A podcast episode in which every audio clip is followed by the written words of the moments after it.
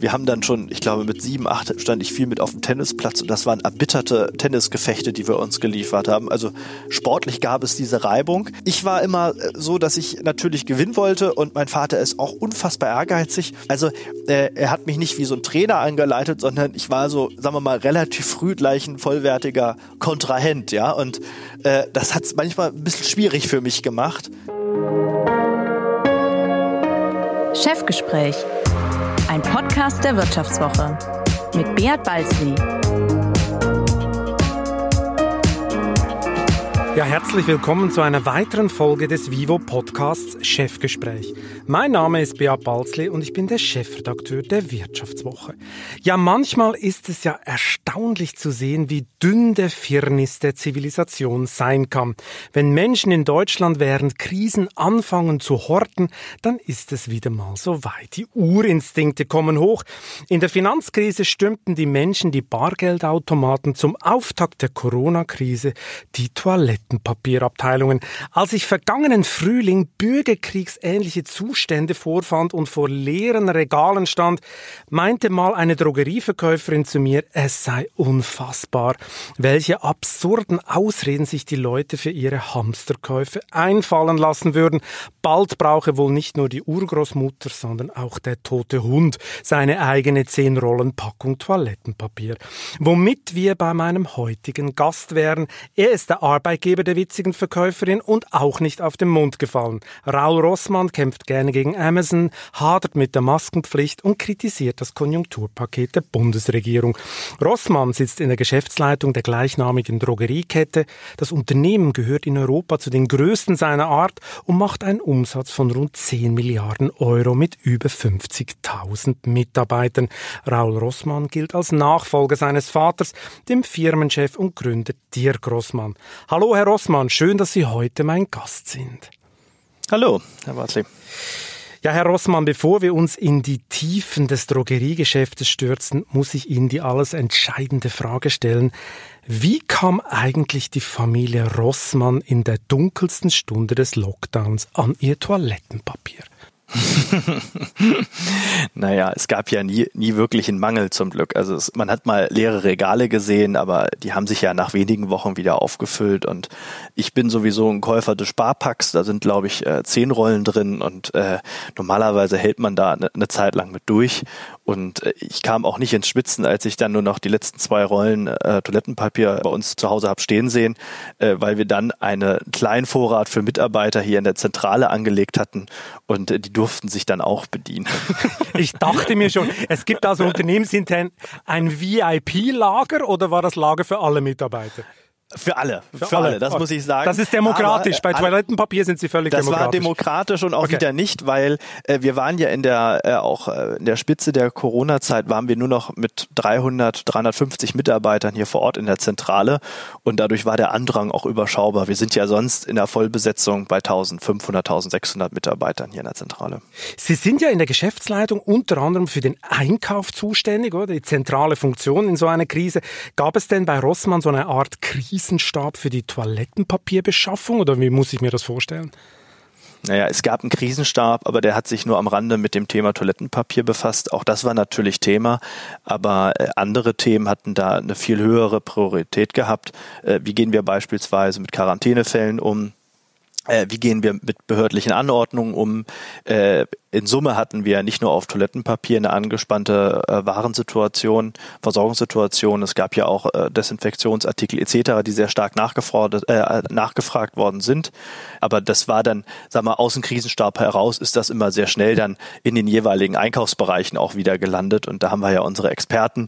Da haben wir uns vielleicht den kleinen Trick äh, erlaubt, dass äh, als es um die Vergabe der noch übrig gebliebenen Kita-Plätze es gab ja immer eine Notbetreuung, ja auch in der Region, äh, da haben wir uns mit dem Argument doch vielleicht mehr als ein oder zweimal weitergeholfen, dass äh, dieserjenige, diesejenige Person Desinfektionsmittel äh, einkauft und das hat meistens geholfen, das um klingt, die Betreuungssituation sicherzustellen. Das ja. klingt unheimlich systemrelevant, oder? So, ja, muss, muss ja das war es auch zu dem Zeitpunkt, ne? oder ist es noch? Mhm. Ist es eigentlich immer noch. Ich muss nochmal zurück mhm. zum Toilettenpapier. Wie stelle ich mir das vor? Wie haben Sie denn das beschafft? Ich meine, die ganze Bundesrepublik schreit nach Toilettenpapier. Haben Sie sich da am Schluss mit Erzfeind D DM um die letzten Ladungen geprügelt, die die Produzenten verkauft haben? Oder wie funktioniert das? Es gibt ja im Toilettenpapierbereich immer noch drei, vier größere Hersteller in Europa. Und natürlich äh, ist man mit seinem Hersteller äh, im Austausch und versucht, das Menschenmögliche, die Produktion hochzufahren. Äh, einer, ich sag mal, ein Trick, den man dabei anwenden kann, ist, dass man, äh, heute hat man ja allerlei Toilettenpapiersorten, ja, vom drei bis vierlagigen Ökopapier etc. und so weiter, mit Duft, ohne Duft, was es alles nicht gibt und was man alles eigentlich gar nicht braucht, wie man dann schnell feststellt, äh, wenn es wirklich ausgeht. Äh, wir haben einfach die Anzahl der Referenzen reduziert, um dass die Rüstzeiten beispielsweise bei den Herstellern kürzere werden, um dass die mehr produzieren konnten. Aber irgendwann hilft das alles nicht mehr und dann hat man halt die Out-of-Stock-Situation aber man weiß, dass ja spätestens eine Woche oder zwei Wochen später wieder neue Ware kommt. Und ich glaube, dass auch Menschen auch ohne Toilettenpapier überleben werden. Das halte ich für, für ja, also. Das äh, ich jetzt auch geschafft, glaube ich. Das glaube ich auch, ja. ja. Aber die, die Hersteller. Also wenn die Windeln ausgehen würden oder so, dann ist viel schlimmer, oder? Beunruhig, viel beunruhig, mehr beunruhigend ja, als Vater. Ja. ja, das kann ich auch verstehen. Ich habe ein elf Monate altes Kind. Das wäre der, das wäre die Katastrophe. Äh, das wäre wirklich Katastrophe. Aber die Hersteller, die haben es nicht ausgenutzt, dass plötzlich alle Toilettenpapier wollten und sagten, ja, Herr Rossmann, sorry, aber es kostet jetzt halt ein bisschen mehr? Äh, nein, ähm, natürlich gab es teilweise auch eine Verknappung in der Logistik, äh, aber ähm, in Summe haben da alle an einem Strang gezogen und das zeichnet ja immer auch funktionierende soziale Marktwirtschaften aus, äh, dass ja nicht äh, beim ersten Zeichen der Verknappung äh, die Preise äh, explosionsartig äh, die, durch die Decke gehen, ähm, wie ich sag mal in anderen Ländern oder anderen Gesellschaften, wo jeder jedem irgendwie das Schwarz unter den Fingernägeln nicht mehr gönnt. Äh, das ist zum Glück ja in Deutschland nicht so und äh, natürlich im späteren Verlauf der Krise gab es dann auch Preisanpassungen. Ich weiß, Alkohol hat sich beispielsweise extrem verknappt. Mai, Juni, da gab es dann auch Preissteigerungen, die wir zum Teil auch weitergereicht haben. Aber äh, der erste Moment war davon von getragen, zu gucken, wie man das alles irgendwie organisiert. Ne? Sind Sie denn auf die Und nächste ich, Hamsterwelle besser vorbereitet? Ähm, wir sehen jetzt auch letzte Woche wieder, dass sich diese, diese Hamsterkategorien etwas angezogen sind, aber ich glaube, dass die allgemeine Befürchtung, äh, sich doch nicht so nicht so dramatisiert, wie das ähm, wie das im April war, weil äh, erstmal haben ja alle gelernt, dass die Geschäfte offen bleiben, also zumindest Drogerie und Lebensmittelhandel sind ja durchweg durch die äh, in der Krise offen geblieben und äh, das äh, sollte ja auch bei bei einer verschärften Situation auch so bleiben. Das wissen jetzt alle. Äh, das zweite ist, jeder weiß auch, dass er irgendwann wieder Toilettenpapier bekommen hat und ähm, ich äh, rechne nicht damit, dass es nochmal zu so einem Run kommt. Dass mhm. es äh, temporär in bestimmten Ballungsgebieten nochmal Spitzen geben kann, das kann sein, aber es ist doch eine gewisse äh, Gewöhnung äh, eingetreten ja auch an diese Ausnahmesituation. Ne? Aber es fängt doch wieder ein bisschen an, haben Sie gerade gesagt. Also Sie sehen, ja, die, die Nadel zuckt schon wieder. Natürlich natürlich gibt es manche, äh, die besonders klugen, die meinen, sich da irgendwie einen Vorteil verschaffen zu können. Das gibt es immer. Aber ich sag mal, Schwankungsbreiten von 20, 30 Prozent sind für uns ja logistisch überhaupt kein Problem abzuwickeln. Mhm. Das schlägt sich auch nicht leicht äh, immer in, in einer Out-of-Stock-Situation nieder. Das, was wir im April hatten, waren ja teilweise 100, 150 Prozent etc. Und da kommen wir dann ja auch an unsere Grenzen. Ne? Sie haben mal ja gesagt, die Deutschen neigen zur Hysterie. Wenn man jetzt das alles hört mit dieser ganzen Toilettenpapier, das steht steht ja stellvertretend für viele andere Sachen auch. Da haben Sie ja offensichtlich recht. Was glauben Sie eigentlich? Woher kommt das, dass die Deutschen ein bisschen hysterisch sind? Naja, wir haben, haben zwei historische Ausnahmesituationen in Deutschland gehabt. Das eine war natürlich der Zweite Weltkrieg und die ähm, davonreitende Inflation. Also viele, gerade ältere Mitmenschen sind einfach mit einem Mangel aufgewachsen. Ich kenne das ja selber noch bei meinem Vater und auch seinen Geschichten. Und das Zweite ist natürlich die, die neuen Bundesländer, die ja auch immer wieder ähm, Mangel auch in den, in den Jahren der 60er bis in die 80er hinein oder auch an, insbesondere Anfang der 90er zu Zeiten der Wiedervereinigung erleben mussten. Und deshalb glaube ich, dass ein Mensch, wenn er sich häufig genug diesem Mangel ausgesetzt gefühlt hat, natürlich dann auch zu einem etwas äh, übertriebenen, mhm. ja, dann übertriebenen Verhalten neigt, weil er einfach natürlich erinnert wird an die, an die ähm, ja, äh, an, an die Bedürftigkeiten äh, vergangener Jahrzehnte. Ne? In der Forschung heißt ja German Angst, oder? Das ist ja ein stehender mhm. Begriff. Und äh, manche Forscher behaupten sogar, dass das bis in die DNA der Deutschen äh, sich rein also abbildet, so eine, so eine historische mhm. Erfahrung. Ist es denn so, dass die ostdeutschen Bundesländer mehr horten als die westdeutschen? Hat man da sogar einen Unterschied gemerkt? Also das habe ich so noch nie untersucht, Nicht. weil bei den ostdeutschen Bundesländern gibt es wieder einen anderen Effekt. Das Horten ist eigentlich eher ein Phänomen der Ballungsgebiete, der Städte gewesen, wo der soziale Zusammenhalt und der Kit untereinander nicht so groß ist. Ja, also da in den ländlichen äh, Gebieten, ich habe das ja selber erlebt, weil äh, privat verbindet mich einiges mit mit der ländlichen Region hier in Niedersachsen.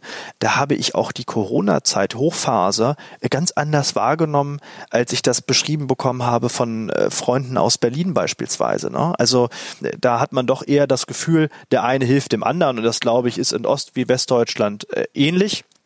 Und in den Städten, da, da hat man eher das Gefühl, glaube ich, im Wettbewerb zueinander zu stehen und vielleicht auch, ähm, ja, nicht umsorgt zu sein, wenn man Probleme hat. Ne? Hm, hilft dir selbst, sonst hilft dir keiner. Dieser Podcast wird präsentiert von O2 Business. Mit den neuen O2 Business Unlimited Tarifen sollen sich Geschäftskunden keine Gedanken mehr machen, ob genug Sprach- oder Datenvolumen vorhanden ist. Sie sollen sich nur noch entscheiden, welche Anwendungen für sie wichtig sind. Mehr dazu unter o2business.de. Wenn Sie sagen, dass die Deutschen so einen Hang zur Hysterie haben, was ja wie gesagt auch in der Forschung ein bisschen beschrieben wurde, trifft das jetzt auch auf die aktuelle Situation bei Covid-19 zu? Ist, äh, ist diese zweite Welle, wird die zu hysterisch behandelt gerade? Wie, wie, wie geht's Ihnen dabei? Nein, zu hysterisch. Ich habe eher den Eindruck gehabt, dass wir im April sogar sehr überlegt, sehr sachlich reagiert haben, also gerade auf Ebene der Bundesregierung. Äh, natürlich weiß man mittlerweile, dass manche Schließungen gar nicht hätten sein müssen. Aber in, in Summe war es ja quasi bedachter als das, was wir in anderen Ländern gesehen haben, die äh, weniger Infektion hatten. Also wenn ich gerade nach Osteuropa schaue, nach Tschechien, Ungarn, die ja teilweise viel rabiater noch zugemacht haben und den Lockdown durchgezogen haben. Gut, Deutschland hatte den Vorteil, dass wir quasi auch ein bisschen hinterherhinken, ne? also weil ja natürlich äh, wir konnten erstmal beobachten, das was passiert in China, in Italien und auch in Spanien. Was mich momentan aber ärgert, ist, dass wir gerade im Umfeld der privaten Feiern viel zu liberal waren und viel zu viel äh, wieder geöffnet haben. Und ich hatte letzte Woche eine, einen Artikel gelesen in der FAZ beispielsweise über eine Hochzeit äh, in NRW mit 500 Gästen, ja, über drei Tage hinweg, äh, die haben über drei Tage hinweg gefeiert und als es dann um die Abwägung geht, ob man jetzt sogar das Hochzeitspaar belangt, kam nur heraus, na ja, also das würde der Bußgeldkatalog gar nicht so hergeben, eigentlich da jemanden wirklich noch zur Rechenschaft zu ziehen. Und das waren meines Erachtens äh, gerade auch in Berlin und Co. Äh, war da eine Lockerheit gerade im privaten Bereich wieder eingezogen, die ich äh, total kritisiere. Ja, äh, dagegen finde ich manche Auflagen, äh, zum Beispiel das Maskentragen auf öffentlichen Plätzen etc., wenn das käme, sind wieder völlig übertrieben. Ja, also ich finde da ist nicht, wird wirklich nicht abge, äh, abgewogen zwischen, äh, was sind effektive und wirksame Maßnahmen und dann entsteht so eine Scheinsicherheit, wenn alle mit einer Maske rumlaufen, ja, sich aber im Privaten dann meinen wieder, äh, Rechte rausnehmen zu können, das darf ja auch nicht der Sinn und Zweck von äh, Auflagen sein, ne? dass man dann versucht, das irgendwie auf einer anderen Seite sich wieder zurückzuholen. Ne? Ja, also Sie würden weniger auf Eigenverantwortung vertrauen, sondern auch gleich mal Großhochzeiten verbieten, oder wie muss ich mir das vorstellen? Also äh, das, ich meine, das hat die RKI äh, vor zwei Wochen gezeigt. Ja, äh, da wird der Einzelhandel wird noch nicht mal als eigene Kategorie oder Rubrik aufgezählt. Wir fallen da unter Sonstiges. Also man sieht das, äh, auch das RKI wird das wahrscheinlich so bestätigen. Niemand steckt sich bei Rossmann, also niemand Anführungsstrichen, ja, aber eine extrem geringe Anzahl und das sehen wir auch an unseren eigenen Mitarbeitern, dass die, ähm, die Infektionszahlen da sehr unterdurchschnittlich sind. Ähm, der Einzelhandel ist ein sicherer Ort und das hängt, ich habe das ja selber am eigenen Leib äh, verstanden oder spüren müssen. Ich war ja am letzten möglichen Wochenende in Ischgl feiern ja, genau. Äh, oder mit Freunden unterwegs und da waren wir zu siebt, ja, und von den sieben haben sich sechs angesteckt. Und Sie nicht? Und dass ich mich nicht Nee, äh, das hing ganz Waren Sie krank zusammen. am letzten Abend, Nö, wo man so durchtrinkt oder, oder wie? Nee, nee, überhaupt nicht, überhaupt nicht. Nee, ich war mit dabei, aber in der besagten Bar, wo wir alle stark die Vermutung haben, dass das der Auslöser war, war ich eine Dreiviertelstunde draußen, habe äh, mit einer Mitarbeiterin hier äh, in Burgwedel telefoniert um die äh, Maskenversorgung für die Region Hannover zu organisieren, also die Maskenversorgung mit FFP2-Masken. Ja. Und ich habe dann in dem, zu dem Zeitpunkt schon eine Sache, da schmante mir schon was, was das Problem ist. Und das habe ich dann erst recht bestätigt gefühlt, nach den sechs Wochen, in dem wir ja im deutschen Einzelhandel Lebensmittel und Drogeriemarkt keine Maskenpflicht hatten und wir hatten ja noch nicht mal das Plexiglas an der, an der Kasse gehabt, ja, also wo wirklich ja ein ganz enger Kontakt dann ist zwischen Kunde und unseren Kassiererinnen. Und da hatten wir für sechs Wochen, wie gesagt, nicht die Situation, den Plexiglasschutz etc. zu haben. Und trotzdem hatten wir so wenig Ansteckung. Und dann sparten wir Folgendes, dass es die Raumluft entscheidend ist, ja, bei dem ganzen Thema. Und wenn Sie in einen Raum kommen, wo viele Menschen drin sind, die lange ausatmen und äh, da ein oder zwei Leute krank sind, dann hat wirklich der gesamte Raum und alle Leute, die in diesem Raum sind, ein Problem. Wenn sie sich aber nur kurz begegnen, und das an der frischen Luft oder in einem Raum stattfindet, in dem eine gute Lüftung ist, und das haben wir nämlich in den Drogeriemärkten auch im Lebensmitteleinzelhandel, weil es gibt nämlich seit 2005 eine, eine Art eine technische Regulierung in dem Bereich, dass sie mindestens zweieinhalb Mal pro Stunde die Luft austauschen müssen äh, in einer Filiale oder aber sie arbeiten mit einem CO2-Fühler und dann messen sie quasi die CO2, den CO2-Gehalt. Und wenn der eine gewisse Schwellenwert überschreitet, dann springt wieder die Lüftung an und versorgt den Raum mit neuer, neuer Luft. Und das haben sie in den allermeisten Restaurants und Bars nicht, diese Situation. Aber im Lebensmitteleinzel- und Drogeriemarktbereich gibt es das eben. Mhm, mhm. und deshalb ist diese Aerosolkonzentration so niedrig, dass sie sich da unendlich lange aufhalten müssten, ja, eine Stunde oder anderthalb Stunden, was aber auch wieder unüblich ist, weil die meisten sich ja im Drogeriemarkt und auch im Lebensmittler maximal eine halbe Stunde aufhalten. Ihre Kritik trifft ja so ein bisschen äh, die, die Unwucht des Ganzen, oder? Also hier mhm. irgendwie relativ locker, da extreme Maßnahmen. Mhm. Das geht ja nicht nur Ihnen so, sondern vielen in der Wirtschaft, oder? Dass sie das Gefühl haben, das Vorgehen des Staates sei äh, ein bisschen äh, teilweise komisch gewichtet und teilweise auch unverhältnismäßig. Oder? Jetzt gibt's ja Tourismusunternehmer, äh, die klagen jetzt sogar gegen die Quarantänevorschriften für Urlauber, weil sie das Gefühl haben, das sei äh, sinnlos und natürlich auch geschäftsstätigend. Sie wollten ja im Sommer juristisch gegen die Maskenpflicht vorgehen. Warum eigentlich? Ja, ich habe das ja gerade erläutert, weil ich die äh, Maskenpflicht als im Einzelhandel, ich sage immer im Einzelhandel, nicht in Gänze, ja. Also es gibt sicherlich viele Orte äh, im öffentlichen Nahverkehr etc., wo ich mich lange aufhalte, ungelüftet ist, wo die Maskenpflicht definitiv muss ist und auch hingehört. Aber ich fand das so, so irritierend, dass wir sechs Wochen lang ja ohne Maskenpflicht und viel wichtiger noch ohne Plexiglas ausgekommen sind deutlich sinkende Fallzahlen hatten, ja, obwohl allein ja Rossmann pro Tag über zwei Millionen Kundenkontakte hat an der Kasse und wir ja auch unsere eigenen Zahlen hatten und auch die von der Rewe äh, veröffentlicht wurden und alle hatten veröffentlicht, also nicht alle haben veröffentlicht, aber einige hatten aus Lebensmitteleinzelhandel die eigenen Infektionszahlen veröffentlicht und die waren alle unterdurchschnittlich. Und da war mir klar, Mensch, ja, das kann man machen, ja, aber es ist, äh, es ist, äh, bringt keinen effektiven hm. Schutz. Haben Sie denn geklagt? Ja, wir haben geklagt, wir haben verloren in Sachsen-Anhalt im Juli. Sie haben verloren in Sachsen-Anhalt, okay. Ja, also wir haben äh, in Sachsen-Anhalt hatten wir, glaube ich, im Juli oder Anfang August, als die Zahlen ganz, ganz niedrig waren.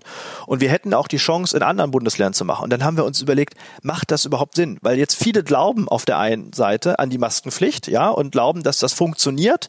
Ähm, die funktioniert, wie gesagt, auch in manchen Konstellationen, aber sie gibt den vielen Kunden und auch äh, vielen Menschen einfach einen gewissen, gewissen Schutz und sie fühlen sich dadurch besser und das will ich den Leuten auch wieder nicht nehmen, weil dann würden sich andere Kunden wieder gestört fühlen, weil andere es nicht tragen. Also man würde wieder neues Unbehagen schaffen und ich hatte da im Juli eine Chance gesehen, weil die Zahlen ja unfassbar niedrig waren, gerade auch in den neuen Bundesländern und wir ja auch die Effektivität immer besser nachweisen konnten oder die Nicht-Effektivität besser gesagt im Einzelhandel.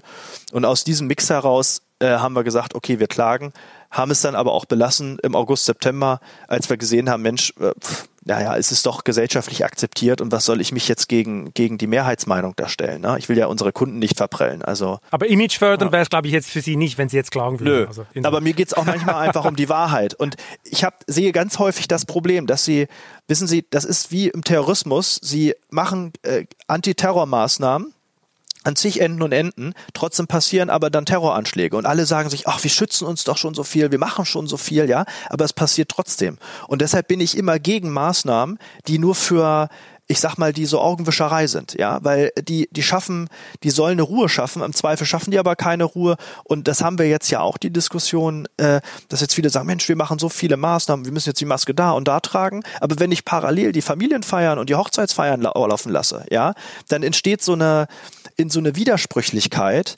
äh, die dann auch irgendwann nicht mehr mitgetragen wird von der Bevölkerung, die auch nicht mehr verstanden wird. Und ich finde es immer ganz wichtig, dadurch einfach zu hinterfragen, was funktioniert und was funktioniert nicht. Ne? Ja, in Ihren, äh, in Ihren Aussagen äh, äh, schwingt ja so ein bisschen eine Unzufriedenheit mit dem Staat mit.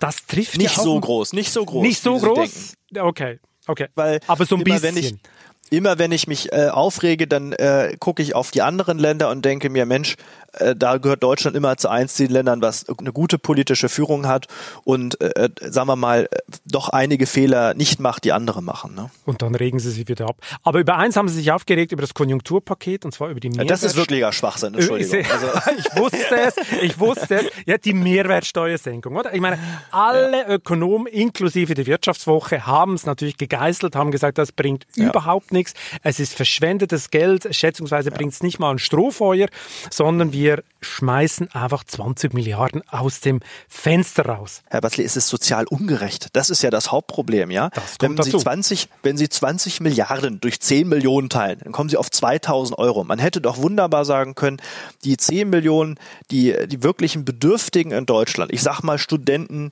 die keinen kein, kein Job mehr finden in ihrer Semester, in den Semesterferien, äh, Menschen, die in irgendeiner Art und Weise im Lohnniedrigsektor arbeiten und auch gerade nicht mehr arbeiten können, etc. Man hätte sich doch da eine kluge Regelung einfallen lassen können und gesagt, okay, wenn man das Geld unbedingt raushauen, äh, rauskloppen möchte, dann hilft man mal wirklich den fünf oder zehn Millionen Menschen, die wirklich das Geld auch brauchen, ja. Und wenn ich der äh, jetzt mir mein Haus baue, ja, und meine meine Akustikdecke jetzt noch statt 19 dann 16 Prozent nur noch kostet, wem hilft denn das? Entschuldigung, es ist auch also sozial total unausgewogen und das ärgert mich.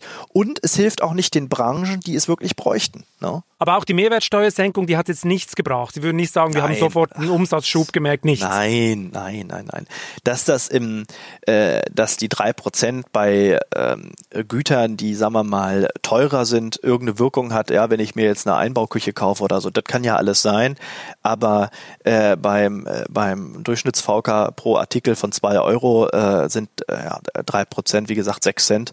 Also das ist das ist lächerlich. Da, deshalb kauft ja keiner mehr. Ja, also es ist, es ist einfach Aber wo liegt denn absurd. Rossmann jetzt? Wo liegt denn Rossmann jetzt gegenüber 2019? Wenn Sie jetzt, äh, jetzt haben wir Mitte Oktober, sind Sie auf Vorjahr, über Vorjahr? Also das, das, Sie meinen jetzt vom Umsatzwachstum, wo Ja, wir gerade stehen? ja, genau, ganz genau insgesamt. sagen wir das immer nicht, aber. Ach, das äh, sagen Sie nicht. Ich dachte, das sei total Ende, wir transparent sagen bei Ihnen. Im, Im Januar, Februar sagen wir das immer, wenn wir unsere Jahrespressekonferenz Sie haben. dürfen jetzt eine aber, Ausnahme machen. Aber wir befinden uns im Zielkorridor äh, dessen, was wir äh, uns für dieses Jahr wieder vorgenommen haben. Und das ist ein unfassbar super Ergebnis, weil wir ja Monate hatten, die extrem gut liefen. Es gab aber auch Monate, die äh, weniger gut liefen. Gerade der April und Co. waren auch problematische Monate. Und dass wir trotz der Kapriolen jetzt da stehen. Und viel wichtiger ist immer, wie stehen wir im Vergleich zu unserem Wettbewerb. Und äh, da werden wir auch, denke ich mal, dieses Jahr wieder ganz, ganz gut abschneiden. Ähm, Herr Rossmann, jetzt Weil haben Sie unsere Wettbewerber exakt ein paar- nichts ein paar- gesagt. Ja, das haben Sie doch, doch, ich exakt habe nicht gesagt- gesagt. Ich könnte Ja. Sie jetzt als vorschlagen als neuen deutschen Botschafter in Washington oder sowas, weil diplomatisch kam das r- super rüber. Aber Ja. unsere Zuhörer wollen natürlich wissen, über Vorjahr oder Vorjahr. Also äh, wir werden dieses Jahr natürlich ein umsatzmäßig höheres Jahr haben als letztes Jahr. Also wir werden dieses Jahr wieder wachsen und wir werden Okay. so wachsen, wie wir das in den letzten Jahren auch in etwa getan haben. Und das ist ein Riesenerfolg. Weil, Ich muss wie noch mal- gesagt, ja. der, der Wettbewerb äh, hat, hat große Probleme und ich bin sehr, sehr glücklich, dass wir äh, nicht ganz so abhängig sind von Parfümerie und Kosmetikprodukten äh, wie Müller oder DM. Also wir sehen ja selber äh, zum Beispiel im Konzern, es will das jetzt nicht so rosig zeichnen bei uns das Bild, weil wir beispielsweise in Polen haben wir es schwerer als in den vergangenen Jahren, weil dort in Polen, sagen wir mal, wir eher einen Fokus hatten auf kosmetische Sortimente und die sind in der Krise deutlich mehr in Mitleidenschaft äh, gezogen worden als andere Sortimente, beispielsweise Bi- Bio-Lebensmittel und Co., was bei uns auch mittlerweile sehr stark ist. Ne? Ich meine, Sie sind ja noch nicht Chef von Rossmann, sondern Ihr Vater ist da noch äh, CEO. Wie viele Freiheiten lässt er Ihnen denn? Entscheidungsfreiheiten? Und wie oft heißt es dann doch, ja, muss ich bei Papa gegenchecken, äh, ob wir das machen können? Ich habe das neulich schon mal gesagt. Ich wollte früher, wollte mein Vater immer mit mir übers Geschäft reden. Heute ist es andersrum. Und mein Vater hat jetzt letztes Jahr seine Biografie rausgebracht. Er hat jetzt Öko-Thriller geschrieben, der jetzt Ende November erscheint. Also mein Vater hat sich doch zunehmend in den letzten Jahren halt auch andere äh, Themen und Inhalte in seinem Leben gesucht. Und dadurch spielt natürlich auch Firma zwischen uns beiden eine immer weniger wichtigere Rolle. Also es ist wirklich so, dass ich heute, glaube ich, eher mit Themen auf ihn zukomme und sage, äh, du Papa, wir würden gerne das und das machen, hast du irgendwas dagegen? Ne? Also dass er, er läuft so die Kommunikation ab, als andersrum, dass er sagt, äh, was planst du jetzt in den nächsten Monaten und äh, jetzt begründe und rechtfertige dich dafür. Also das Also er hat noch ein Vetorecht, so in dem Stil. Ich muss ein bisschen proaktiv erahnen, wo er das Veto eventuell halt setzen könnte. Sie ahnen es, wo es sein könnte. Ja, wann haben Sie das letzte Mal gestritten? Ist. Wann kam das letzte Mal ein Veto? Oh, oh, oh, oh, muss mal nachdenken war dieses Jahr, aber war auch eher so eine Sache wieder, wo wir nicht wussten, ob wir ihn informieren sollten.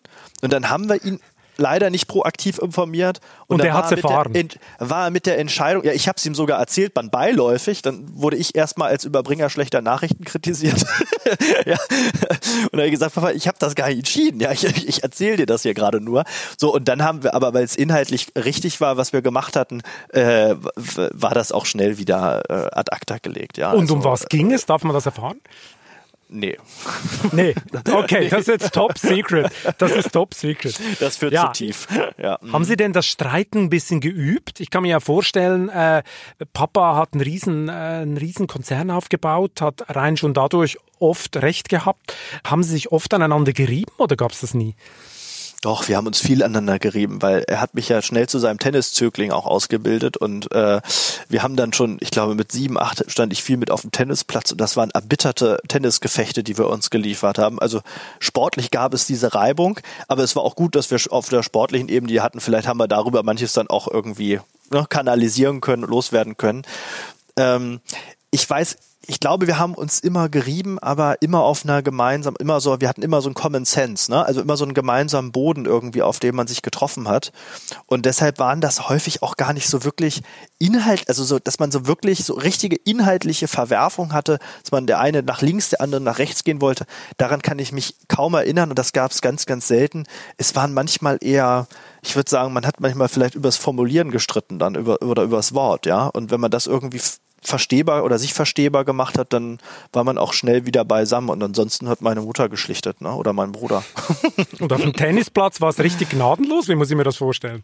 Ja, also ich war immer äh, so, dass ich natürlich gewinnen wollte und mein Vater ist auch unfassbar ehrgeizig und das war ganz früh so, dass er mich quasi als vollwertigen Kontrahenten gesehen hat und ich habe mich manchmal mit acht noch, Jahren. Ja so ungefähr ja. Und ich habe mich manchmal eher als okay. Lehrling gesehen und hab, hätte mir manchmal gewünscht, dass er mir sagt Mensch schlag doch deine Rückhand mal ein bisschen mehr so oder äh, mach da einen Topspin oder setz mal einen Stop oder so. Also äh, er hat mich nicht wie so ein Trainer angeleitet sondern ich war so sagen wir mal relativ früh gleich ein vollwertiger Kontrahent ja. Und das hat es manchmal ein bisschen schwierig für mich gemacht weil es gleich immer sehr emotional war. Und Emotionen sind auf dem Tennisplatz äh, eher eher hinderlich. Also die, die, hat jeder auf dem Tennisplatz, aber man sieht Also er hat die Fassung verloren. Wollen Sie, nee, ich wollen Sie ja sagen, er hat die Fassung verloren. Ach, Sie haben die Fassung also, verloren. Ja, die ersten zehn Jahre, in denen ich verloren habe, war ich natürlich eher der Leidtragende dieses, dieses äh, Wettbewerbs und als ich dann besser geworden bin, hat er dann irgendwie gesagt, oh, mein, sein Knie geht nicht mehr so. Und dann hat er angefangen mit Doppel zu spielen und äh, jetzt haben wir dieses Jahr haben wir ein einziges Mal, das war Premiere, weil letztes Jahr haben wir draußen nicht zusammen gespielt, aber dieses Jahr haben wir jetzt ein einziges Mal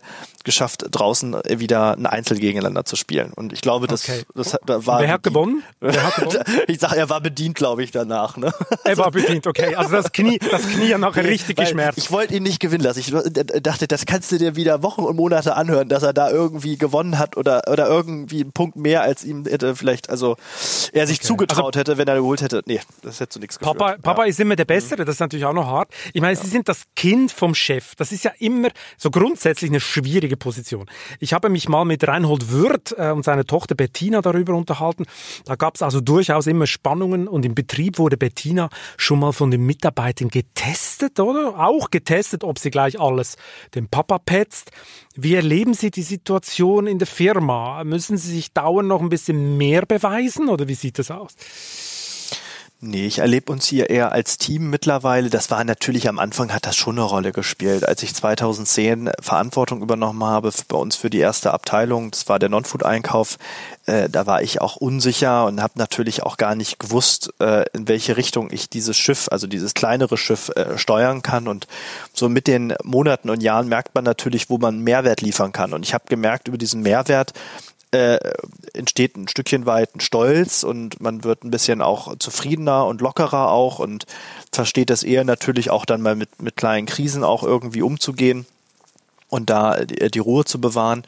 Und so wie in der Schule auch, ja, wenn man irgendwie in der, in der siebten, achten Klasse ist, dann denkt man sich, oh Gott, oh Gott, irgendwann kommt Abitur und ob man das schafft und so. Und man wächst halt mit den Aufgaben. Und ich, also ich bin da immer, ja, mit den Aufgaben gewachsen. Und ich hatte ja auch die ersten fünf Jahre, äh, war ich ja, stand ich ja unter der, der Fuchtel, in Anführungsstriche, das ist jetzt lieb gemeint, meiner Mutter, weil die ja äh, Geschäftsführerin äh, ist und war für die beiden Einkaufsbereiche und dadurch war die Schnittmenge auch zu meiner Mutter viel größer. Und ich hatte irgendwie und ihre das Mutter Gefühl, ist nicht ganz so gnadenlos wie ihr Papa. Oder ach, die kann auch, die kann auch äh, äh, sehr, sehr detailverliebt sein und äh, sehr genau hinschauen. Die hatte immer einen sehr wohlwollenden Blick, hat ja mein Vater auch gehabt, ja. Also ich, äh, ich sag mal so, ich bin in meinem Leben neun von zehn Mal äh, äh, gelobt worden und nicht kritisiert worden. Also es war immer so, dass ich eher auch die Unterstützung meiner Eltern im Rücken hatte und äh, dadurch auch nicht so das Gefühl hat, also da habe ich mir selber, glaube ich, den, den größeren Druck dann gemacht, ne? Und auch wirklich auch unterm Strich für die Firma äh, eine gute Arbeit zu machen. Und da sehe ich eher fast meine Schuldigkeit gegenüber den Mitarbeitern als gegenüber meinen Eltern. Also in meiner Schul- und Uni-Zeit habe ich einige Kinder aus sehr reichen Elternhäusern kennengelernt die manchmal extra etwas ganz anderes als der Vater gemacht haben oder Künstler wurden und manche wurden auch einfach drogensüchtig. Die wollten einfach um keinen Preis dauernd mit Papa konkurrieren und verglichen werden, weil dessen Leistung sowieso nicht zu toppen ist. Ein bisschen wie bei Ihnen. Wie ist das? Wie können Sie sich motivieren? Weil eigentlich ganz brutal gesagt, können sie ja nur verlieren, weil die mhm. Lebensleistung ihres Vaters nochmal zu übertreffen, das wird ja schwierig. Ja, also ähm, ich sehe uns da, da gar nicht in so einer in so einem Wettbewerbsverhältnis, weil er hat er ist ein Kind der der 40er, der Nachkriegsgeneration und er hat es in vielen schwer gehabt und ich habe es in manchem leichter, aber ich sag mal so, es gibt die Zeiten ändern sich und ich habe halt mit neuen Herausforderungen zu kämpfen. Also ähm, ich habe nicht das Gefühl, dass so ein Konkurrenzverhältnis da ist. Er, es ergänzt sich heute. Es ist eher so, dass ich äh, glücklich bin, dass er mit im Unternehmen ist und dass, ich sag mal, die allerletzte äh, Hierarch Entscheidung auch, dass ich die auch mal delegieren kann, wenn ich es möchte. Äh, und dass er auch äh, nach wie vor nach außen hin sehr präsent ist und dadurch auch viele Anfragen, die so reintrudeln, dann auch abfängt. Da, äh, da sehe ich eher die Messlatte, äh, die, das, die baue ich mir selber und das ist gar nicht so mein Vater eigentlich. Ne? Also Sie hatten nie ein Problem, oh, mein Vater, der hat so einen Leistungsdruck aufgebaut. Im Tennis nee, haben Sie es ja jetzt, schon erzählt. Kann, genau, Wenn Sie mit neun Jahren schon so gut sein mussten wie Roger ja. Federer, dann stelle ich nee, mir das nee, ziemlich hart vor. Nee, das, genau, das, da, da wollte ich nochmal drauf eingehen. Das war mir gerade in Gang, als ich geantwortet habe. Der Vorteil ist, dass mein Vater und meine Mutter sich immer auch als fehlerhafte Wesen gesehen haben, ja, und nie ein Bild nach außen, aber auch wie nach innen in die Familie gezeigt haben, dass sie, dass sie ohne Schwächen und ohne Fehler sind. Also gerade auch, ich habe ja in den Ende der 90er Jahren noch ganz gut die Phase auch miterlebt als Kindsbar, aber durchaus auch gemerkt, unter welchem Stress mein Vater stand, als wir so, ich sag mal so an der an der Insolvenz vorbeigeschippert sind. Ähm, Als dann, dann die Hongkonger Investoren reinkamen, glaube ich, in die Firma. Ja, das, das, das hatte aber nichts damit zu tun. Die haben einfach nur die Anteile eines alten Investors gekauft. Ja, also wir haben nie Geld gesehen. Das war dann mein Vater dann später ein bisschen diese Kon Geschichte konstruiert. Das hat er auch dann irgendwann mal zugegeben, hat gesagt, Mensch, nee, also da wollte ich nach außen hin auch stark wirken, weil wir waren eigentlich gar nicht so stark und deshalb haben wir auch ein bisschen lauter die, die Trommel äh, getrommelt, als hätte sein müssen. Nein, ich habe also wie gesagt der Ur äh, der Kerngedanke war, ich habe meine Eltern auch immer als als offene Menschen gesehen, die mit ihren Fehlern sehr offen und transparent umgehen. Und äh, deshalb war es äh, deshalb stand ich auch gefühlt nicht unter so einem Druck da so ein eins zu eins Konkurrenzverhältnis, ja, weil wenn andere mit Schwächen offen umgehen, dann entlastet das ja auch einen selbst, weil man weiß, okay, wenn ich jetzt auch einen Fehler mache und darüber offen rede, dann fühlt sich dieser Fehler gleich viel weniger dramatisch an. Ne? Und Sie würden also sagen, Sie begegnen sich auf Augenhöhe mit Ihrem Vater? Ja, definitiv. Ja, ja, ja. ja. Und äh, ich bin dankbar dafür, weil er manchmal äh, so Momente hat, wo ich dann ein Tick zögerlicher bin, wo er dann sehr straight und, und wirklich, da merke ich dann auch so, da spielt auch seine Geschichte eine große Rolle. Ähm, glaube ich, dass er dann so unfassbar deutlich und engagiert und auch äh, emotional werden kann, wie ich es nicht bin oder auch nicht sein könnte.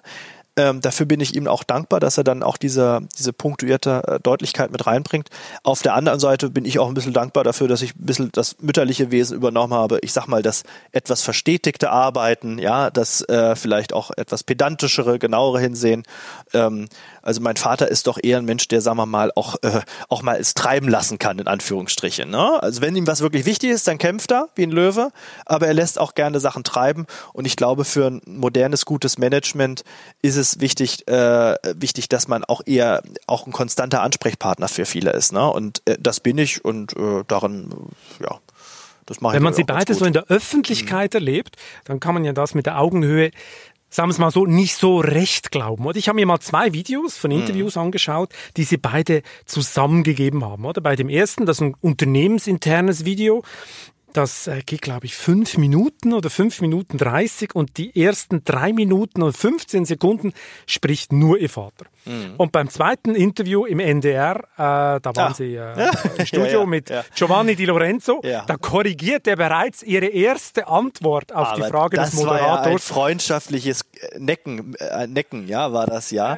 ich fall Aber ihr Vater wirkte ziemlich dominant. er, war, er, er wirkte ich, ziemlich dominant. Ja, erstmal habe ich mich als Sohn versündigt, weil ich ihn kritisiert habe und ja ein bisschen vorgeführt habe. Dass er schläft, wenn die Lieferanten kommen, oder? Naja, ich habe gesagt, er, er hat immer alle seine empfängt. genau alle seine Termine aus der horizontalen wahrgenommen. Also so ein Sonnenkönig. Ich sag mal, suchen Sie mal äh, eine vergleichbare Offenheit und ein selbstbewusstes Miteinander von von von äh, Vater und Sohn. Ja, also da kenne ich wenige Beispiele, die sagen wir mal erstmal trauen, sich zusammen in eine Talkshow zu gehen, wo beide auch irgendwie sich ein Stückchen weit versuchen gegen den anderen zu behaupten. Also mein Vater sagt auch, er muss sich auch behaupten mir gegenüber und, und kämpft, ja, weil ich sag mal so, wenn man natürlich Mitte 70 ist und so weiter, dann weiß man ja auch ein Stückchen weit, dass die eigene Zeit endlich wird und äh, es gibt ja manche Unternehmer, zum glücklicherweise gehört er nicht zu denen, aber die dann einfach sich an ihren, an ihren Stuhl festketten. Aber natürlich ist er auch jemand, so viel, viele Menschen, die älter werden, der auch natürlich auch um seine Bedeutung kämpft und auch um, um auch darum kämpft, weiterhin gehört zu werden. Ne? Und da haben, haben ja viele, gerade älter werdende Menschen auch ein Stückchen weit Angst. Und dadurch entsteht, ich sag mal, eher auf eine humorvolle Art und Weise eine Rivalität, ähm, die ja sehr erheiternd war. Und das Video, das Sie ansprechen, das hat, da halte ich mich bewusst auch zurück äh, äh und das redet er auch. Aber da wartet ist, man, also man, ja, man wird fast die, wahnsinnig vor dem Bildschirm. Man wartet, wann ja, sagt dann Raul ja, Rossmann, wann sagt er endlich was? Er ist die entscheidende Integrationsfigur fürs Unternehmen und wenn Sie bei uns durch die Filialen fahren, wo 99 Prozent unserer Mitarbeiter arbeiten, dann ist für die Rossmann immer Dirk Rossmann und äh, dass ich, sagen wir mal, da in diese Fußstapfen trete, das halte ich nicht für realistisch, äh, weil die sind so riesengroß in der Hinsicht, dass er quasi wirklich die, ähm, ja, die Integrationsfigur für viele Mitarbeiter draußen ist. Das werde ich gar nicht so übersetzen können, aber sagen wir mal so, da gibt's einen Weg und äh, glauben Sie mir, es gibt genügend andere Anlässe, wo ich quasi ohne ihn auftrete und wir produzieren so viele Lernvideos und Videos äh, im Hinblick auf unsere Mitarbeiter, äh, wo er nicht vorkommt, äh, dass da auch eine, eine gewisse Präsenz meinerseits ist und äh, aber wie gesagt, also äh, das sehe ich überhaupt ich nicht aus so dem zusammen. Konkurrenzverhalten zusammen, ja. Ich fasse es mal so zusammen, Sie spielen dauernd ein bisschen Tennis, äh, ob auf dem Platz oder sonst, äh, sei, sei dahingestellt. Ich meine, Ihr Vater, Sie haben es vorher schon erwähnt, Ihr Vater schreibt ja neuerdings sogar Krimis, ein Thriller mit dem Titel Der neunte Arm des Oktopus. Mhm. USA, Russland und China, eine sehr lustige Koalition, muss ich sagen, mhm. greifen als Klimaschutzallianz hart ins Leben der Menschen ein mhm. und werden entsprechend gekämpft. Haben Sie den Krimi schon gelesen? Ich habe ihn äh, zwei oder dreimal gelesen, aber noch nie komplett. Ich habe dann irgendwann, nachdem ich die ersten 200 Seiten dreimal gelesen habe, gesagt habe, jetzt warte ich, bis das Buch fertig ist und dann lese ich's, weil ich habe ja nicht mussten Sie es lesen. Sie mussten nee, lesen. Ich habe ja mitgearbeitet, also ich wollte mitarbeiten und das war auch mein mein Antrieb äh, ein Stückchen weit auch da äh, mit mit dabei zu sein, weil ich die Geschichte famos finde und hochinteressant und er mich ja von Anfang auch äh, mit einbezogen hat in den Schaffensprozess und die, die Idee, die er hat, ist super, aber ich wusste, dass es äh, eine Idee, eine Idee trägt kein Buch von 400 Seiten, ne? Also dazu gehört ein bisschen mehr und äh, ja, da haben wir. Was war denn Ihr Input? Ich meine, ich will jetzt nicht spoilern hier, aber ja, es kommt so ein Koch. Ein Koch spielt eine entscheidende Rolle und eine Geheimagentin. Was war denn also, Ihr Input? Äh, äh, mein Input war, ich sag mal, das Schreiben, das hat er ganz toll mit einem Kollegen zusammen gemacht. Äh, da haben die sich super die Bälle zugespielt. Aber ich habe immer im Scherze gesagt, der Titel, das Ende und der Mittelteil sind auf meinem Mist gewachsen. Also ich habe Sie mit, sollten Chefredakteur werden, das mit, sagen die ja, auch ich immer. Ich habe ja. mit, mit wenig, also ich habe vielleicht in Summe abgesehen vom Lesen habe ich wirklich 10 bis 15 Stunden dran gearbeitet, weil ich auch ein bisschen was recherchiert habe etc. und äh, auch, auch da inhaltlich versucht habe, Akzente zu setzen. Aber abseits vom Lesen habe ich, mein Anteil war auf 10 Stunden beschränkt, aber ich habe ein paar gute kreative äh, Kniffe mit reingebracht und äh, so, dass ich das Gefühl habe, dass ich mitgearbeitet habe und er gönnt mir das. Okay. Und das wird ja, wird ja. das jetzt ein Bestseller und wird das in jeder Rossmann-Filiale dann an der Kasse stehen? Oder wie muss ich mir das nicht vorstellen? Nicht nur in jeder Rossmann-Filiale, es wird im gesamten Lebensmitteleinzelhandel äh, äh, distribuiert werden, habe ich letzte Woche erfahren. Und äh, selbstverständlich wird es ein Bestseller. Tolle Bücher mit, okay. mit, mit, mit, mit von bekannten Schriftstellern und bekannten Personen werden eigentlich immer in der Regel Bestseller. Wieso nicht? Im gesamten Lebensmitteleinzelhandel, also ich meine. Ja, die verkaufen auch Bücher, ja. Also die, die, die haben ja auch, alle, auch Bücher. Die haben ja auch Büchmeter und äh, ich weiß nicht, wie dieses Hickhack dann ist um äh, die Ergatterung eines Regalplatzes. Ich habe nur letzte Woche beiläufig erfahren, wenn man da gelistet ist, dann ist das äh, schon 50 Prozent des Weges, um auf die Bestsellerliste zu kommen und die anderen 50 Prozent, äh, da mache ich jetzt mal Werbung, äh, äh, die die die bringt das Buch mit sich, weil ich finde die Geschichte schon sehr interessant, weil es geht ja um das Problem des Klimawandels und wie wir uns dem noch überhaupt entgegenstellen können, also effizient entgegenstellen können. Und äh, der Kerngedanke ist, die Probleme, die Demokratien, Demokratien nicht lösen können oder demokratisch nicht gelöst werden können, die werden leider dann äh, irgendwann von Pro Leuten gelöst, äh, die wir es eigentlich nicht lösen lassen wollen. Ja, und ähm, diese drei Länder. Sie dürfen jetzt nicht so viel. Nee, Sie dürfen jetzt nicht nee, so viel aber diese drei Länder tun sich zusammen und ich sag mal, bei zwei von den Ländern ist ja auch, äh, das sind ja nicht unbedingt lupenreine Demokraten, um es mal so zu sagen. Das genau. Das gibt zwar Leute, die das behaupten bei dem einen Land, aber äh, ja, das also ist ja nicht. nicht so. wenn ihr, wenn ihr, wenn ihr Vater jetzt anfängt, unter die Schriftsteller zu gehen, also er hat ja vorher schon Autobiografie geschrieben, dürfte es ja bald Zeit für einen Chefwechsel sein. Wann übernehmen Sie denn jetzt offiziell die Führung des Konzerns? Gibt es da ein Datum? Nee, es gibt kein Datum und ich habe auch überhaupt kein Interesse, dass das irgendwie bald stattfindet, weil wir uns alle so in diesen Rollen, wie wir die jetzt gerade uns in die eingespielt haben, alle pudelwohl fühlen und auch die Mitarbeiter äh, fühlen sich pudelwohl. Es gibt ja kein, kein äh, äh, nicht das Problem, dass der eine was entscheidet, was der andere dann wieder revidiert, äh, da ja die, ich sag mal, 99 Prozent der operativen Prozesse ähm, Entscheidungen sind, die entweder ich oder meine, meine drei anderen Geschäftsführerkollegen treffe, ähm, äh, gibt es ja nicht dieses, nicht dieses Konfliktpotenzial. Aber das ist ja dann keine. Nachfolgeregelung, oder? Das ist ja eigentlich keine Nachfolgeregelung. Nein, das ist, es, ist, sagen, es ist ein, ein ein, ein, fließender, ein, ein, fließender Übergang ist das, ja. Und wir machen es so und äh, lassen Sie es uns doch so bitte machen. Das scheint sehr gut funktionieren. Andere äh, scheinen es nicht so gut hinzukriegen, die dann sich ein festum, festes Datum äh, nehmen, ja. Und wir verstehen das als Familienunternehmen. Und ich kenne das selber von landwirtschaftlichen Betrieben. Da äh, arbeitet der Vater auch noch mit, bis er, bis er tot umfällt, in Anführungsstrichen. Und mein Gott, dann soll das bei Rossmann auch sein, ja. Ähm, äh, es klappt doch menschlich und zwischenmenschlich.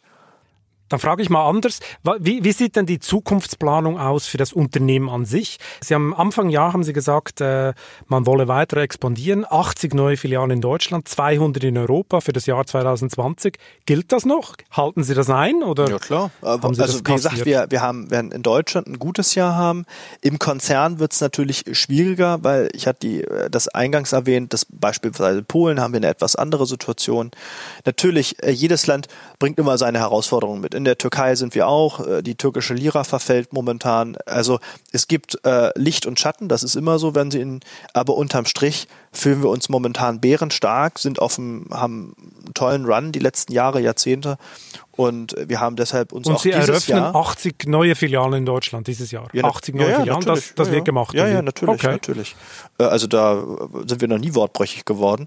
Und äh, ganz im Gegenteil, also wir, wir sind dieses Jahr nach Spanien gegangen. Wir hatten eigentlich für April die Eröffnung geplant in Spanien. Corona-bedingt konnten wir da nicht einreisen, haben das dann auf August verschoben, haben jetzt unsere zweite Filiale vor, vor anderthalb Wochen aufgemacht und wir könnten ja solche Unternehmungen, die am Anfang ja immer auch erstmal ein bisschen Geld kosten und auch Risiken mit sich bringen, ja stoppen, aber das tun wir nicht, weil wir uns, weil wir momentan richtig, richtig Bock haben und Lust auch äh, noch das Unternehmen ja noch, noch größer zu machen. Ne? Und Wie groß wird denn das in Spanien am Schluss? Was haben Sie da geplant? Das wissen Sie immer, das weiß man heute nicht. Aber man fängt erstmal an und man eröffnet erstmal äh, ein gutes Dutzend Filialen und dann guckt man sich an, wie das läuft. Aber das macht jeder so, ja. Also nur, nur ja, Vollidioten ja. eröffnen von heute auf morgen 100 Filialen und gucken dann, ob es äh, wirtschaftlich äh, funktioniert.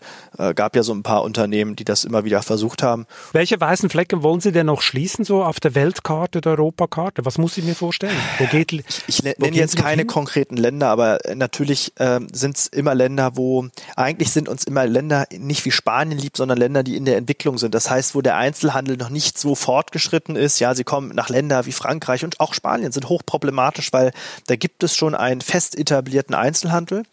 Und deshalb ist für uns Spanien auch ein Experiment, weil als wir nach Polen und Tschechien, Ungarn in den 90er Jahren gegangen sind oder nach Kosovo, nach Albanien, das waren alles sehr unterentwickelte Länder in ihrer Einzelhandelsstruktur und wir konnten quasi den Kunden Stückchen weit unseren Prägestempel aufsetzen.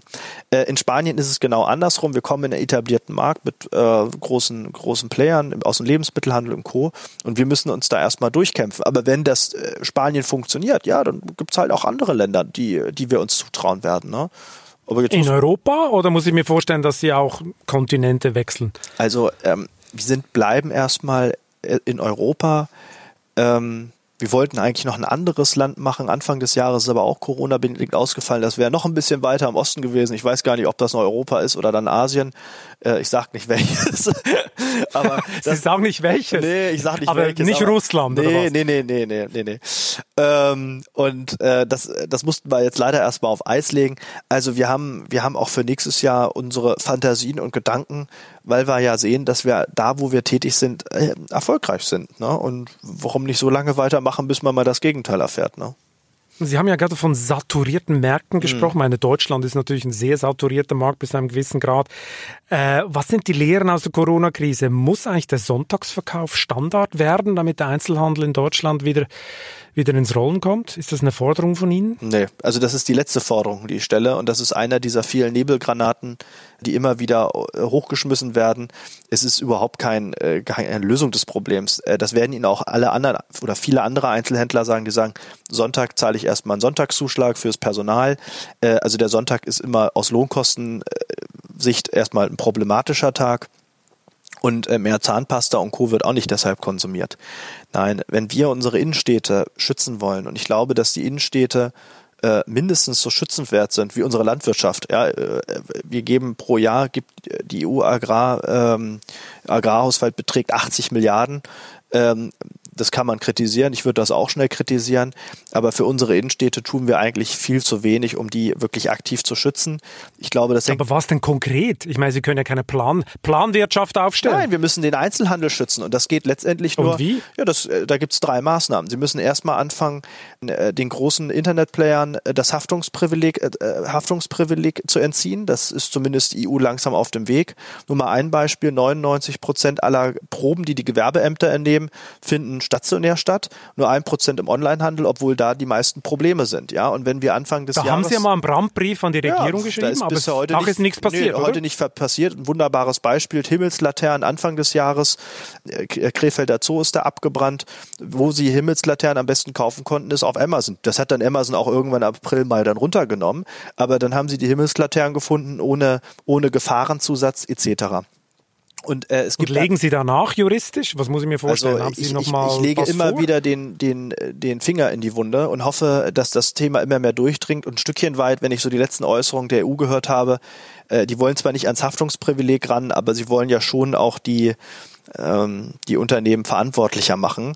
So, das ist das eine Thema. Also wir brauchen fairen Wettbewerb. Das zweite ist, ich würde definitiv anfangen, auch um die Spielräume auch von Amazon zu reduzieren, äh, Amazon aufzusplitten. Äh, insbesondere Amazon arbeitet ja quasi immer noch im europäischen Handelsgeschäft mit Verlust, subventioniert das aber quer, dieses Modell über sein Amazon Web Service, also über die Cloud-Strategie. Äh, ich würde das aufbrechen. Und das dritte ist, äh, ich würde eine Umsatzbesteuerung für den Onlinehandel einführen. Ja, ähm, auch ab gewissen Umsatzgrößen. Aber jetzt nochmal, jetzt muss ich nochmal zurück. Leider, Sie fordern eine Zerschlagung, ja? Sie fordern eine Zerschlagung von Amazon in Europa, oder wie? Ja, zumindest in diese beiden, äh, beiden Kategorien würde ich das zerschlagen, definitiv. Das ist aber unter, mhm. das ist, wird unter, unter, ähm, ich sag mal, unter Kartellrechtsexperten, äh, wenn sie auch die letzte Anhörung aus den USA und das letzte, also die letzte Untersuchung der Amerikaner dazu, die, da sind sie nicht alleine. Äh, da bin ich stimmt. überhaupt nicht alleine. Und wir sehen einfach, dass sich diese Marktmacht äh, der großen Silicon Valley Player äh, die wird immer größer und nicht weniger. Also dass sich das irgendwann mit der Zeit erledigt, wie sich das ein Stückchen weit vielleicht bei IBM oder bei anderen Chipherstellern etc. in den 80er und 90er Jahren äh, re äh, relativiert hat, das erlebe ich überhaupt nicht. Ähm, das muss man sich ja mal vorstellen. Das geht stramm, dass über 50 geht stramm Richtung Monopol. Ja, über 50 Prozent ja. des Onlinehandels ein einziger Player macht. Ja, das wäre so, als wenn irgendwie der, ja. der Hälfte des Lebensmitteleinzelhandels irgendwie die Edeka bestimmen würde oder so. Es wäre dramatisch, es wäre einfach problematisch.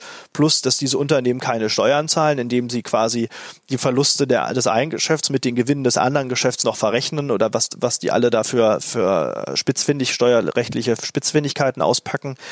Ähm, also mir wäre es lieb, dass wir äh, natürlich die Vorteile und Segnungen des Onlinehandels auf, auf also be uns bewahren, aber gleichzeitig auch die Segnungen und äh, die, den Mehrwert einer öffentlichen Gesellschaft uns schützen, der, die zum Teil dadurch funktioniert, dass wir lebendige Innenstädte haben, in dem halt äh, Gastronomie, Kultur, aber auch Einzelhandel ineinander greifen. Und ich sage dann jedem, fahrt doch mal bitte in die ostdeutschen Städte, die aus anderen Gründen quasi keine Innenstädte mehr haben, weil da viele Menschen halt weggezogen sind und Co.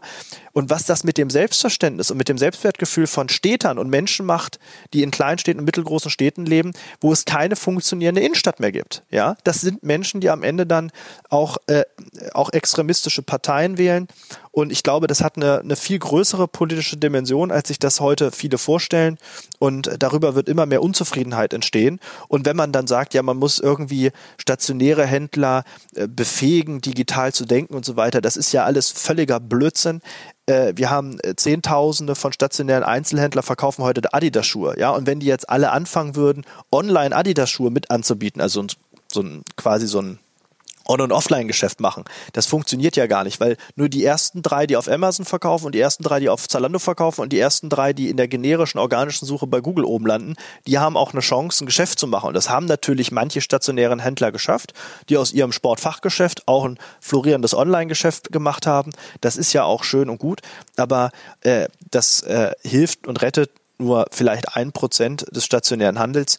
Äh, für die Mehrheit sehe ich schwarz. Was muss ich mir denn vorstellen? Organisieren Sie denn so eine Anti-Amazon-Allianz? Haben Sie da Mitstreiter? Weil es gibt ja mehrere Firmen. Ja, leider, so leider hat sich der HDE äh, durch die Aufnahme, also dass der Handelsverband durch die Aufnahme von Amazon ja. meines Erachtens dazu ein Stückchen weit in Ketten gelegt. Ähm, deshalb gibt es nicht mehr so richtig viele Mitstreiter in der Hinsicht. Ich glaube, ein Mitstreiter ist Frau, die ähm, Wettbewerbshüterin Frau Vestager, die ja äh, gerne in der Regelung sehr weit gehen würde und sagt, zum Beispiel dürfen die großen amerikanischen Konzerne auf ihren eigenen Plattformen nicht in Konkurrenz zu ihren Anbietern äh, treten. Das heißt also, Amazon dürfte beispielsweise keine, keine Eigenmarken äh, verkaufen oder Google dürfte keine eigenen, äh, äh kein eigenes Reisegeschäft aufbauen oder Angebote promoten Angeboten, die über Google eingestreut werden.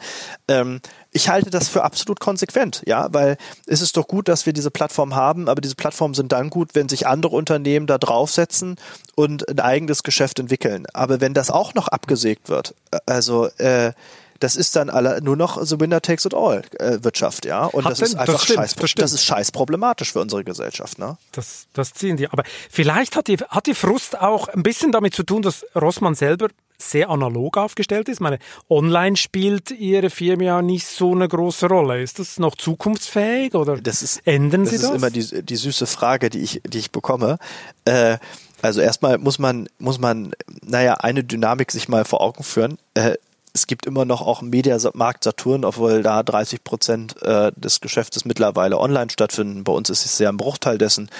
Ähm, und es gibt auch immer noch ein Walmart und andere große, große Player, die wachsen sogar, und das sehe ich auch bei uns eher, und wir haben das beispielsweise jetzt auch durch Corona gespürt, dass wir beispielsweise verkaufen wir auch Spiele und Schreibwaren. Und dadurch, dass die Fachgeschäfte zumachen, haben wir eine sehr gute Entwicklung in diesen, in diesen Zusatzsortimenten, weil die äh, Anbieter für dieses Fachgeschäft wegfallen. Also es ist eher das Gegenteil. Es ist sogar, wenn der Druck durch einen andere Player wie durch den Onlinehandel zunimmt, dann sterben erstmal quasi oder entfallen die, die etwas schwächeren stationären Wettbewerber und die Umsätze, die dann übrig bleiben, die verteilen sich, die wandern nicht alle nicht online, sondern die verteilen sich dann auf die, die dann übrig bleiben. Und in diesem hm. Prozess befinden wir und der wird auch noch ganz, ganz lange andauern, so dass ich äh, da erstmal keine, keine Sorge habe. Ich sage Ihnen aber ganz ehrlich, vor drei Jahren habe ich viel größere Sorgen gehabt, habe dann aber gesehen, dass beispielsweise die, ähm, die Umsätze, die Amazon auch ähm, in unseren Warengruppen tätigt, eigentlich gar nicht die Artikel sind, die wir verkaufen, dass das eher Rand- und Nischenartikel sind, die Amazon verkauft.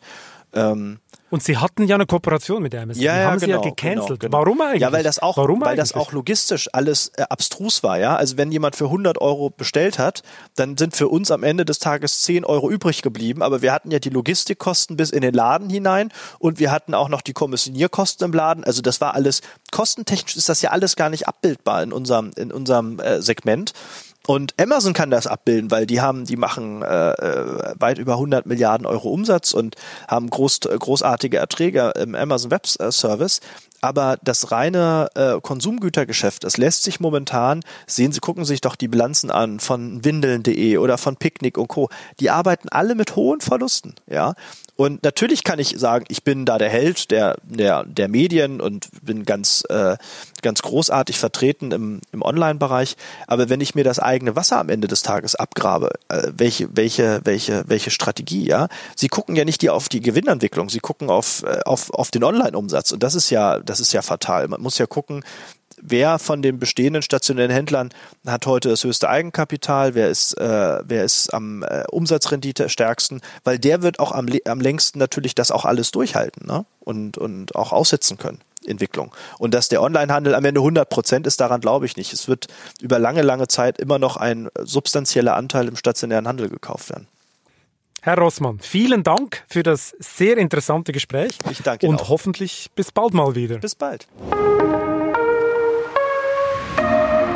Ja, wer übrigens immer noch Lust am Horten hat, erhält jetzt eine tolle Gelegenheit dazu. Am 2.11. erscheint nämlich unser Wirtschaftswoche Sonderheft über die 500 besten deutschen Weltmarktführer. Darin finden Sie das Who der Exportnation Deutschland und unter anderem Analysen zur wirtschaftlichen Abhängigkeit von den USA. Das Heft erscheint wegen besonders hochwertigem Druck nur in begrenzter Auflage. Wenn Sie eines der Exemplare haben möchten, dann würde ich Ihnen empfehlen, keine Zeit zu verlieren und Ihr Exemplar auf vivo.de slash Sonderheft zu sichern. Abonnenten schicken wir es kostenlos zu. Ansonsten schauen Sie rechtzeitig in Ihrem Zeitschriftenkiosk vorbei. Ich wünsche Ihnen viel Spaß beim Lesen und eine schöne Zeit. Bis zum nächsten Chefgespräch.